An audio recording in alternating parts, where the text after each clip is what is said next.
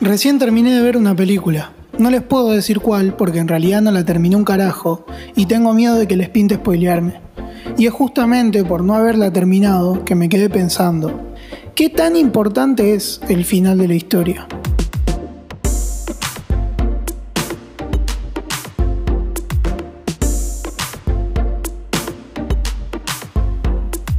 Para que me entiendan voy a tener que usar otro ejemplo, uno que podamos asimilar todos y en el que se vea bien claro mi punto.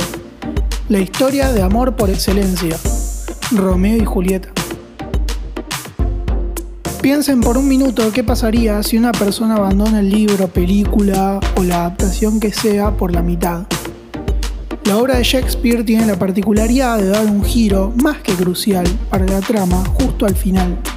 Sin embargo, si yo me pusiera a leer el libro y me aburro antes de llegar a la parte de la que hablamos, la historia toma otro significado.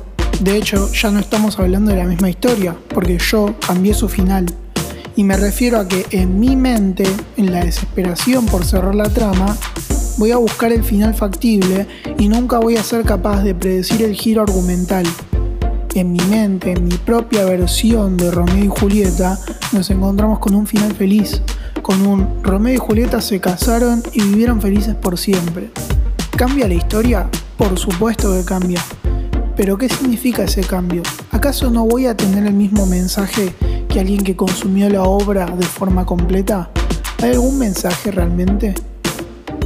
Para mí, el principal, o del cual todos hablan, es que el verdadero amor prevalece o está por encima de todas las cosas.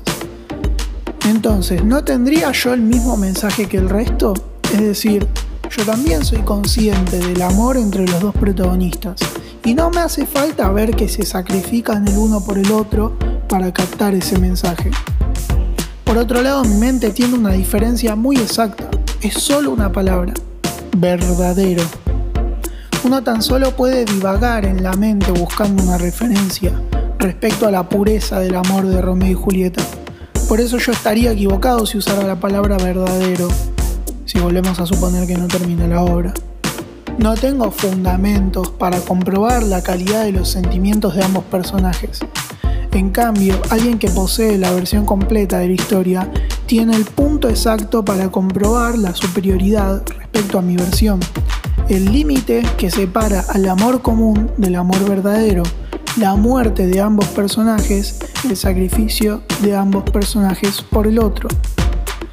Mi versión es un engaño, es un precio que me está haciendo pagar mi propia cabeza por no darle un cierre a una historia que yo le obligué a empezar. Es por eso que las historias tienen un final, porque merecen tenerlo, porque nosotros merecemos tenerlo. Tal vez no todas ellas tengan un mensaje, pero sí tienen una historia que contar y no podemos quedarnos por la mitad. Ahora, si me disculpan, voy a terminar la película.